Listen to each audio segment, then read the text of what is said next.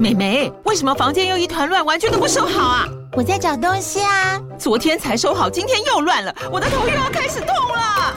妈咪，我是在找虎标白色万金油啦。阿妈都说头痛擦这个很有效，薄荷凉凉的，可以帮忙舒缓哦。妈咪，爱老虎油。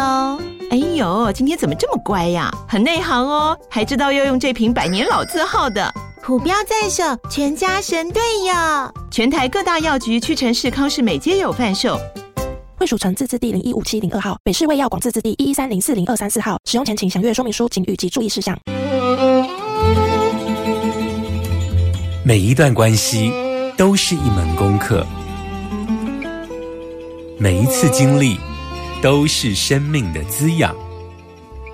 世界上最重要的东西，往往用眼睛是看不见的。那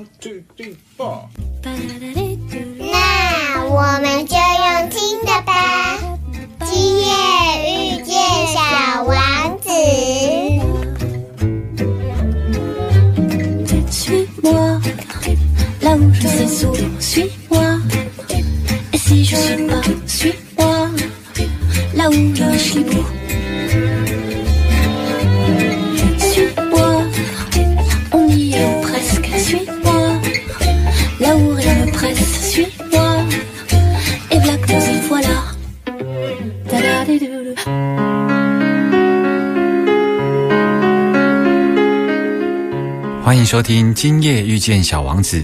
每周六晚上八点，周日晚上九点，阿光准时在 FM 九九点一大千电台与你相遇哦。我们今天呢，要持续的跟大家来一趟这个南美的奇幻之旅哦。上个礼拜阿光跟大家聊到了马丘比丘，对不对？可是呢，因为在接下来几集当中呢，在阿光的节目里头，经常会聊到有一个字眼，那个字眼叫做萨满。萨满呢，我觉得有必要要跟听众朋友来嗯解释一下萨满是什么意思呢？其实最通俗的解释呢，就是各个部落啊，包括我们台湾的原住民啊，或世界各地的部落里头，都会有一些巫医啊，或者是巫师啊这样子类似的角色哦。那其实台湾的鸡童也某种程度也是属于萨满的一种变形啊。但萨满现在以这个词啊，已经成为了全世界在指称类似这一种巫师啊、巫医啊的这一种统称。可是呢，如果我们真正去探究萨满这一个字眼怎么来的呢？它其实是来自于东北或者是北方民族哦，尤其是以北半球为主的话，它其实是有可能是来自于满洲语。或者是像蒙古的通古诗语，甚至于呢，在早期的女真人里头也都有这样子的字眼哦。那我们知道，包括西伯利亚大草原里头，其实也一直有这样子的萨满的文化哦。但无论如何呢，萨满这两个字呢，已经成为全世界通用的字眼。它就在指称什么样的人呢？指称呢，能够了解自然律的人，就是说，他对于一个自然的规律啊，如何跟自然共存啊，有他深刻的了解哦，并且他对于灵性世界或者是物质世界之间，他能够不断的透过仪式啊，然后透过唱诵啊，他能够来回穿越哦。所以，一个了解自然律的人，然后能够跟灵性世界沟通，甚至于在沟通的过程中有一点出神的这一种情况，有一点人神合一的这种状态啊，都被指称为萨满。所以，萨满两个字呢，在接下来的南美奇幻之旅，因为在这一次的旅行中，我们去拜访了很多部落里头的祖灵圣地哦，所以呢，会经常出现萨满或萨满长老这样子的一个字眼。那萨满就是这样子的意思哦。那因为萨满是这样的意思，能够了解自然律啊，那我会完全的贯穿在整个南美的奇幻之旅的故事里头哦。那所以阿光呢，在每一集的节目都会点播一首歌，那安插在不同的故事章节里。我们马上回来。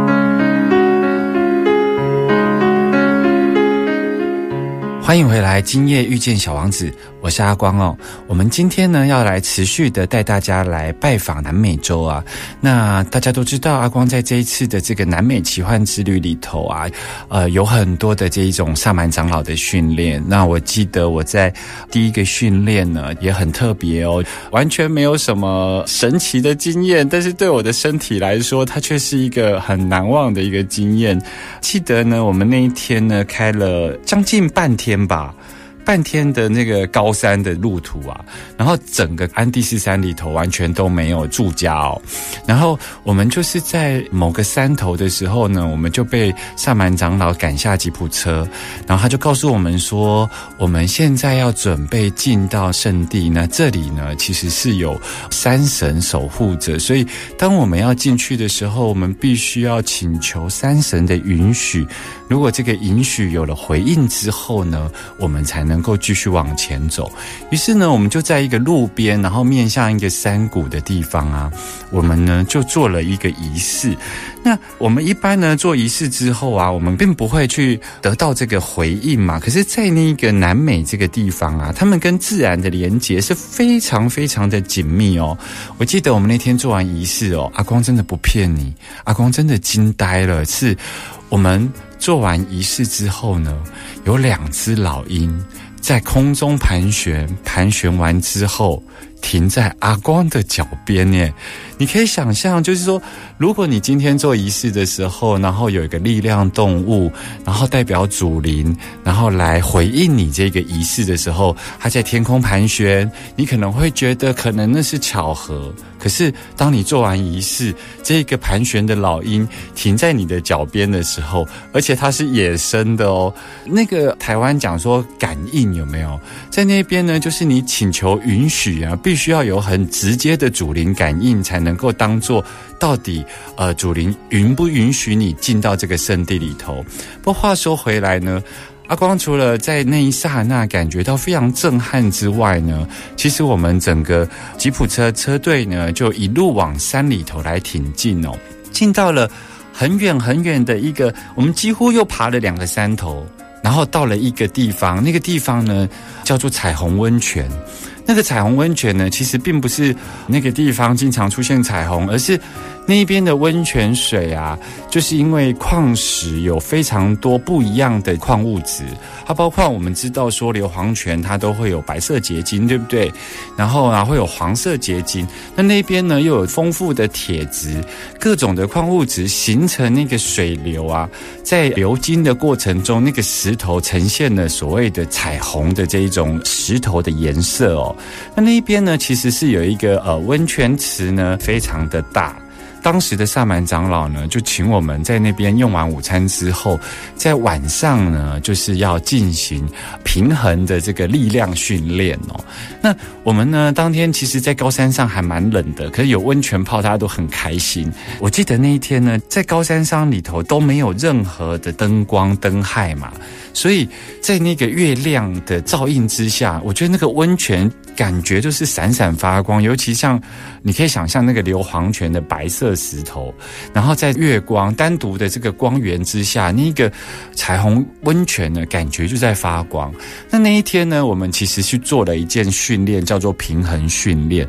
那你可以想象哦，就是阿光其实是个旱鸭子，就是说阿光不会游泳。那我们那天的训练做什么呢？我们的训练就是上满长老要我们每一个人在水中漂浮。对于我这一个旱鸭子而言呢，我要进行水中漂浮，你可以想象我的肌肉是多么的僵硬，然后我的全身是多么的紧张哦。当时萨满长老就跟我讲说：“你在我面前躺下来，我用双手抱着你哦，那你就是安心的躺下来。”那个时候呢，我就非常信任的躺在萨满长老的手上。那我们这一次的这个部落的萨满长老是一个女生哦。他呢就扶着我，可是你想想看，阿光呢一百七十八公分，是一个彪形大汉，对不对？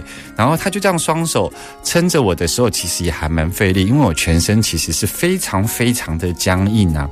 那你可以想象，一个旱鸭子它要进行漂浮的时候，从空拍图来看，就会有一个画面，那个画面就是当你漂浮的时候，而且你是仰面的漂浮，看着月亮漂浮，你就会看到当时呢，就感觉到阿光的这个脖子呢缓缓的躺下，然后脖子进水。接着呢，我的耳朵进水，接着呢，这个水就不断的往上升，我就感觉到我的眼睛快要进水了，然后我的鼻子要进水了。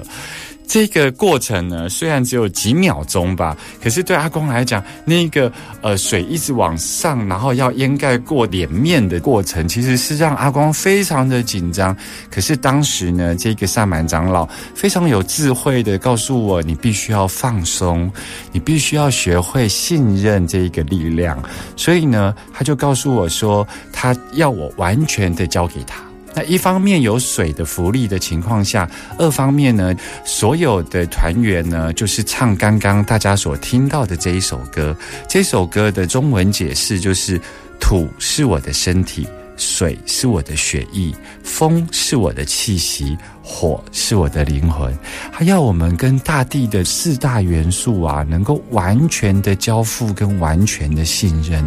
在这个过程中呢，阿光就感觉到自己的脸呢的这个水开始退潮了，就是本来水盖过我的脸嘛，然后就又退到了眼睛，然后又退到了耳朵之下，然后退到了脖子之下，在这样的歌声中完全漂浮了。可怕的是什么呢？是在漂浮的过程中呢，我们的萨满长老竟然从两只手变成一只手，变成一只食指撑着我，然后我竟然可以完全的在水上漂浮。我是在这样子的一个训练过程中，有旱鸭子，学会了信任，学会了一个平衡之道。我们马上回来，阿光要跟你聊更多有关于南美的奇幻旅程。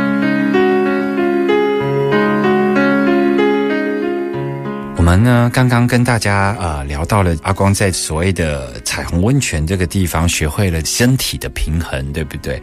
而接下来呢，阿光要跟大家聊的另外一个秘鲁的圣地呢，其实呃有些观光客呢跟着旅行团会去到那个地方，它就是所谓的星际之门。阿拉穆鲁姆哦，那其实阿拉穆鲁姆其实是一个人的名字哦。那为什么这个地方会被称为阿拉穆鲁姆这一个星际之门呢？其实呢，整个南美洲呢，它其实有一个比较特殊的被殖民的历史哦。我们知道呢，大部分的南美洲都被西班牙舰队所殖民哦，而他们大概发生在十五世纪或十六世纪中间哦。当时的西班牙舰队呢，除了船坚炮利来到了。南美洲以外，我们都可以想见，其实包括他们的基督宗教也会来到南美的各个国家哦。那就如同在台湾一样啊，我们看到有很多的原住民其实都是信仰基督宗教。那当然，我们也会看到有一些呢比较慈悲的神父。或者比较慈悲的牧师呢，他们呢其实是会为了保留在地的原住民文化而努力哦。他们不会用侵略的方式，好像斩草除根，要大家信这个唯一的真神哦。所以，因着不同的神父、然后牧师等等的神职人员哦，就会有不同地方的这个原住民跟基督教信仰的融合。每个地方的这个融合程度不同啊，所以呢，我们就可以看。看得到说，在南美这个地方有很多的主灵圣地呀，其实他们在圣地上面呢，甚至都被盖起了教堂哦。那我们也可想而知，在很多地方的神父啊，其实为了保留圣地能够有它的传统性啊，他们甚至啊，都会帮助原住民啊逃离开西班牙军人的杀戮哦。那在这个地方呢，其实。有秘鲁原住民呢，就是可能会受到西班牙。士兵的侵略嘛？那当时呢，西班牙神父就是这个阿拉穆鲁姆啊，跟这个士兵来交涉。最后呢，因为他自己也是这种金发碧眼外国人的形象，对不对？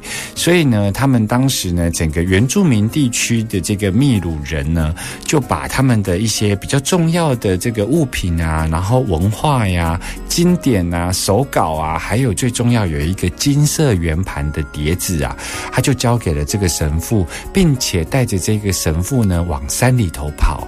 然后呢，他们就是跑到了星际之门的地方。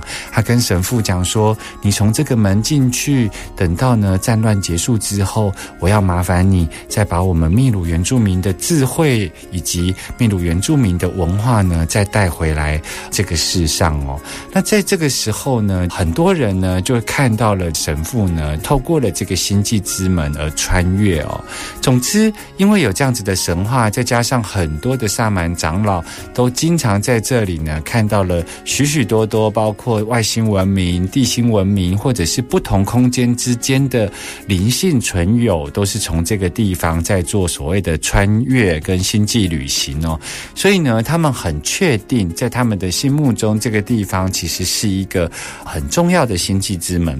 如果听众朋友还记得的话，阿光在讲埃及这一集节目的时候，阿光不是有去金字塔的内部吗？阿光去到了金字塔内部的国王密室，有躺在这一个石棺上面，有没有？其实那个石棺其实也是一个星际之门。其实，在很多世界上很多古文明地区，或者是某些部落的圣境之中呢，其实都有这样子的星际之门。而最耳熟能详的星际之门，其实你们也都了解，像百慕达三角洲。可能也是个星际之门哦所以有很多的飞机、很多的船在那里进行了所谓的穿越哦。那这个地方呢，是在秘鲁，然后非常接近玻利维亚边界的一个地方。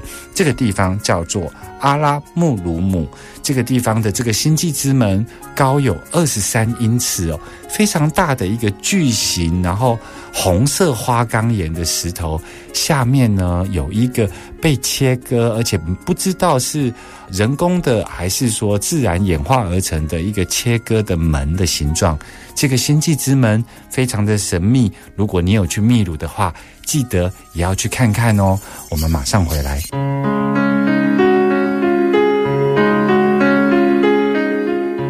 现在所收听的是 FM 九九点一大千电台，今夜遇见小王子。所有精彩的节目呢，你都可以在播出之后呢，上 Pocket 的各个平台来搜寻“今夜遇见小王子”，然后记得你要订阅收听。评分，并且分享给你的朋友哦。阿光节目中呢，精彩内容在各个平台的 Pocket 你都可以收听得到哦。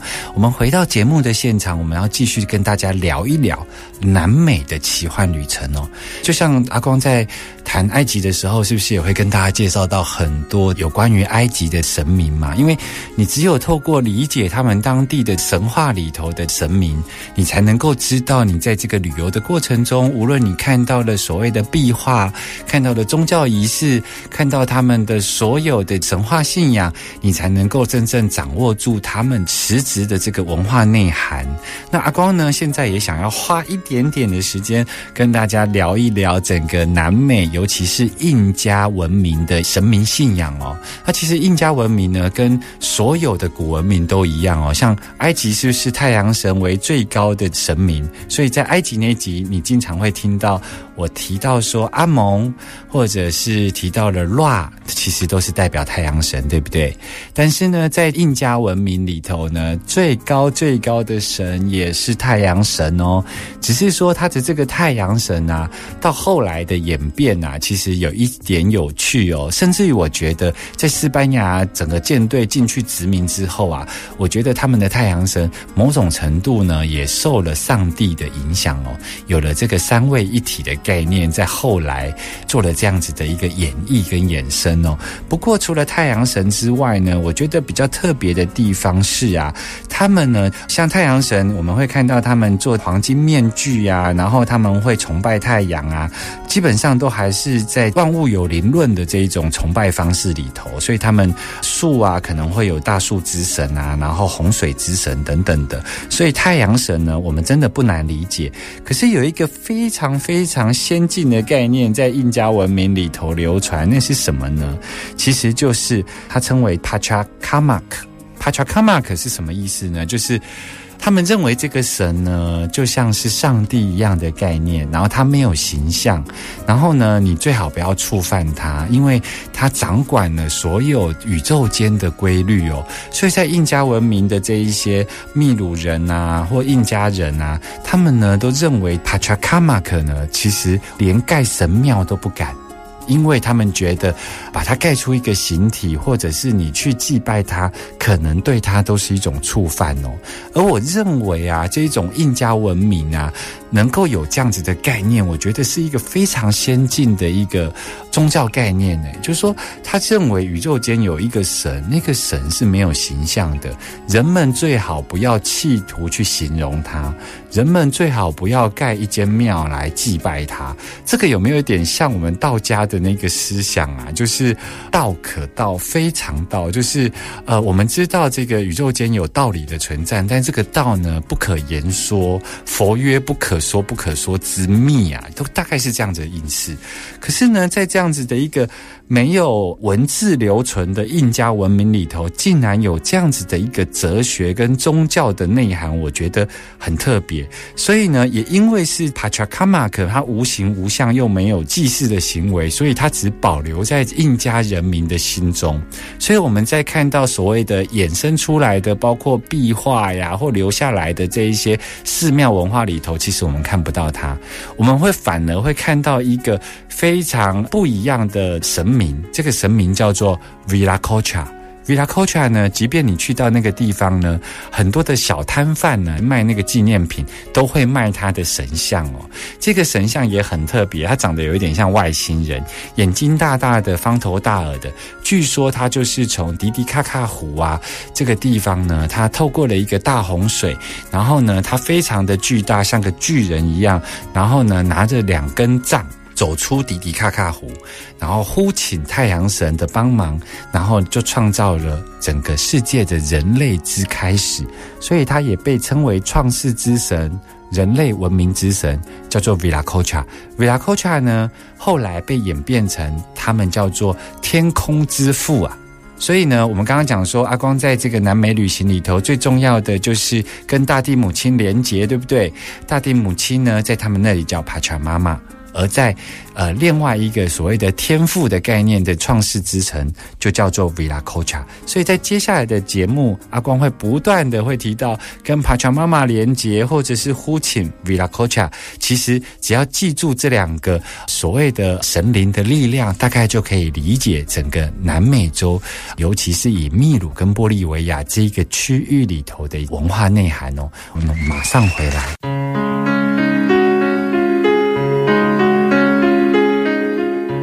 你现在所收听的是 FM 九九点一大千电台，今夜遇见小王子，我是阿光，在今天的节目跟大家持续的来一趟南美的奇幻之旅。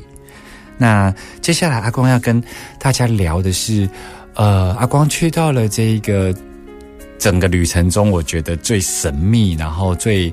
特别的一个地方，因为阿光只能试图的把周遭的一些元素呢跟大家分享。因为呢，阿光去到了部落呢，其实是在一个迪迪卡卡湖湖边的一个部落。那这个部落呢，其实叫做。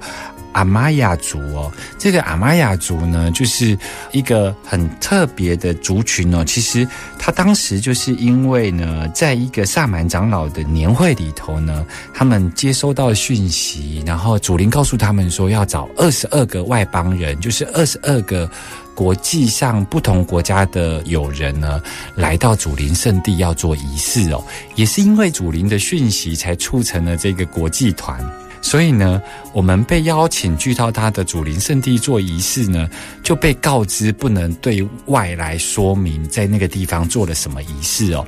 不过呢，阿光还是可以跟大家聊一聊，在这一个前往祖灵圣地的一些比较特别的一个经历。但是阿光不会跟大家聊到真正做了什么仪式。不过至少不是活人献祭啦，因为阿光呢安全的回到了台湾，对不对？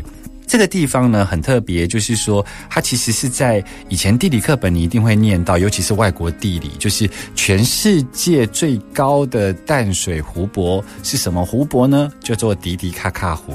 迪迪卡卡湖非常非常的巨大哟，它有三分之二台湾大小的湖泊，而且它是一个天然湖泊。那这个湖泊呢，就坐落在秘鲁跟玻利维亚的交界哦，那整个横跨。所以秘鲁也有迪迪卡卡湖，玻利维亚也有迪迪卡卡湖，它养活了呃那个地方非常非常多的人民哦。那这个迪迪卡卡湖呢，它在这一个身心灵的很多灵性导师的观点里头呢，它其实是世界上的七个脉轮里头的第二脉轮，叫做脊轮的地方哦。总之，它是一个很多灵性工作者被称赞的一个高度的能量点。那这个迪迪卡卡湖这个地方呢，就像阿光所讲的，它其实是一个非常巨大的湖，所以是需要非常大艘的船在上面游走。而我们这一次要去拜访的一个地方呢，就是据说呢，他们族里头有一个祖灵神庙，这个神庙呢在湖的下方。那个湖呢，有三分之二的台湾大，所以坐他们的船的时候呢，感觉是有海浪的，你知道吗？它不太像像我们的日月潭小小一个，然后就是湖光粼粼呀，然后没有什么波动啊，不是哦，他们其实是感觉是有潮汐、有海浪的。那我们呢，就是在船呢开了老半天之后呢，一样我们要请求允许，因为我们要进到他们族里头的祖灵圣地。所以呢，我们开了很久之后呢，我们就到了一个，据说他们是有祖灵在那边守护的一个山洞，就是一个岛屿的山洞。然后呢，据说那个地方呢，他们称为叫做世界的子宫。我们只知道那是一个山洞，所以我们在离那个岛屿的山洞呢蛮远的地方呢，我们就做了一个红花跟白花的呃献祭。那那个献祭还蛮特别的，就是。